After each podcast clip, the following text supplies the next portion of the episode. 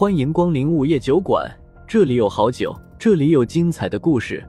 不过，都是些酒馆老板从亡灵那里聆听来的故事。午夜酒馆，作者黑酱标，由玲珑樱花雨制作播出。第一百九十四章曼陀罗。野女人有两个名字，一个叫狼蛋儿，一个叫曼陀罗。原因是他爹以为是个儿子。狗蛋儿有些人叫过了，索性就取了个狼蛋儿。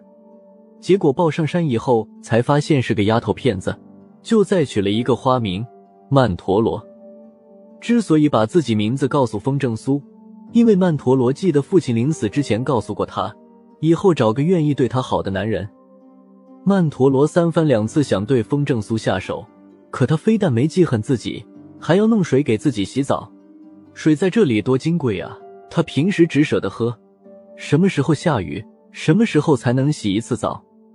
曼陀罗觉得风正苏就是对自己好的男人，不像刚才那个凶巴巴的家伙和胖子。得知了野女人的名字以后，风正苏就没问别的，还不到时候，得等到他完全信任自己的时候才能问黄玲的事。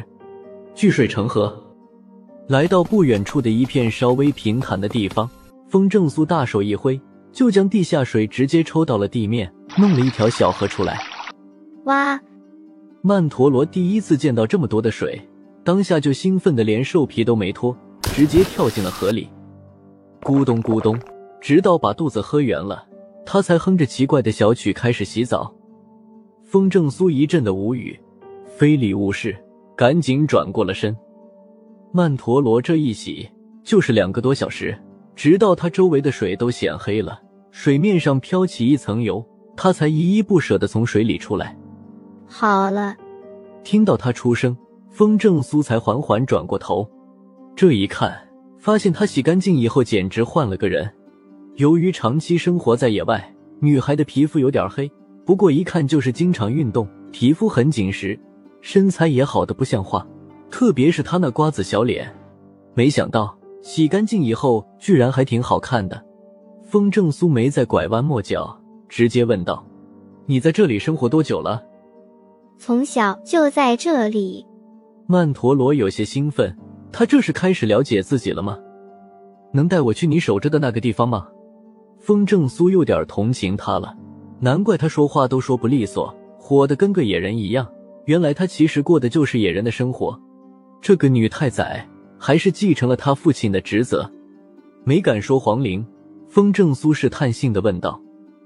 曼陀罗愣了下，思考了片刻后，很认真的说了两个字：“危险。”风正苏笑笑：“没关系，我很厉害，不怕危险。”曼陀罗想到刚才他一挥手就弄出了一条小河来，就点了点头：“成了。”风正苏顿时心中一喜。赶紧让在附近等待的一群人过来。然而等他们来了以后，曼陀罗忽然指着柳二爷道：“你不行。”柳二爷有点懵，问风正苏：“少爷，他啥意思啊？”风正苏皱了下眉头道：“他应该能感应到你是妖族，不让你跟着去。这样吧，外面正好需要人守着，你就在外面等着吧。”柳二爷顿时成了苦瓜脸：“我我也想去看看啊。”其实就是墓穴，没啥好看的，你就别去了。”风正苏安慰他道。“哎。”柳二爷叹了一口气，“好吧，我听少爷你的。”来，曼陀罗这才点点头，一把拉住风正苏的手，朝上山走了过去。路上的时候，林雨忍不住的出声道：“原来她是个美女啊！”“是啊，看不出来，洗干净以后完全就不像野人了。”林飞也是感慨了一句，林文生则是呵斥了俩人一句：“肤浅，那么在意人家的容貌干什么？”荣胖子倒是一直没做声，垂头丧气的低着头。其实他昏过去以后，很快就醒了，不过他感觉受到了奇耻大辱。好歹也是茅山派的玄级弟子，走过南闯过北，捉过鬼，抓过妖，摸金倒斗，碰上大粽子都能解决。可没想到，居然会被一个野女人给干晕了。这个人丢的不是一般的大。打醒来以后，掌门和师弟师妹只是瞥了他一眼，连安慰他的话都没有。这里约莫半个小时后，曼陀罗带着风正苏一行人就来到了半山腰，指着一个刚刚能容纳一个人通过的洞口，对风正苏说道。风正苏朝洞里看了一眼，有些诧异，这里怎么看都不像是皇陵的入口，不过没理由怀疑曼陀罗。结果刚想跳进去，曼陀罗就抢先跳了进去。风正苏苦笑笑，只好跟在他身后。洞里很黑暗，跟着进来的茅山四人连忙拿出了手电筒。结果手电筒亮了以后，众人看到面前有一个大石门，将路给堵死了。就在风正苏犹豫着要不要强行把石门毁了的时候，曼陀罗蹲下身子按了下一块小石头。石门动了，好像是发出一阵刺耳的石头摩擦声音，以后就朝上开了。石门后面是一堆堆的金银珠宝和一条狭长的通道。曼陀罗对那些金银珠宝视若无睹，指着狭长的通道，再次说出了那两个字：“危险。”风正苏一行人自然也是对金银珠宝没什么兴趣，不过听到他再次说出危险，顿时皱起了眉头。皇陵里除了金甲尸，怕是还有其他的东西啊！嘴上说着危险，但曼陀罗还是走在最前面，并且还让风正苏跟着他的脚步走，一步都不能错。不用他提醒也知道，皇陵里的机关无数，虽然他们几个的道行强大，基本不会受到任何伤害，但还是乖乖的跟在他身后。狭长的通道似乎是通往下面的。风正苏很快就感觉到脚下的路变得陡立了起来，然而，除了门口的金银财宝，这么长的通道下来都没有再看到其他的东西。众人也都默契的没出声。大概十分钟后，曼陀罗终于又停下了脚步，面前又出现了一道石门，而且这个石门更大，将洞口堵得死死的。曼陀罗又在旁边摸索了一阵，片刻后，咔嚓一声。他又按下了一道机关，石门便又打开了。石门刚一打开，风正苏就听到了一阵的流水声。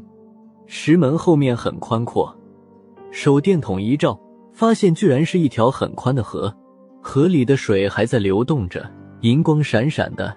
林文生当下就出声道：“咦，是一条地下河。”荣胖子忍不住的出声道：“掌门，这不是普通的河。”里面流的也不是水，而是水银。要不是这话是掌门说的，他早就破口大骂白痴，连水和水银都分不清吗？不看周围有好多尸体啊！是的，这条所谓的地下河里面流的全都是水银，而且在水银的河边有着很多恐怖的尸体，尸体都只剩下了骨头，显然已经死了很久了。走吧。这时。曼陀罗神色有些紧张的扯了下风正苏的衣袖，往回来的方向指了指，意思是想让风正苏离开这里。风正苏笑笑：“你就在门口等着好不好？我们去里面转一圈就出来。”曼陀罗显得有些纠结，不过还是咬了咬牙，点点头：“我等你。”风正苏没再耽误，当下就转过身，拉上荣胖子和林飞。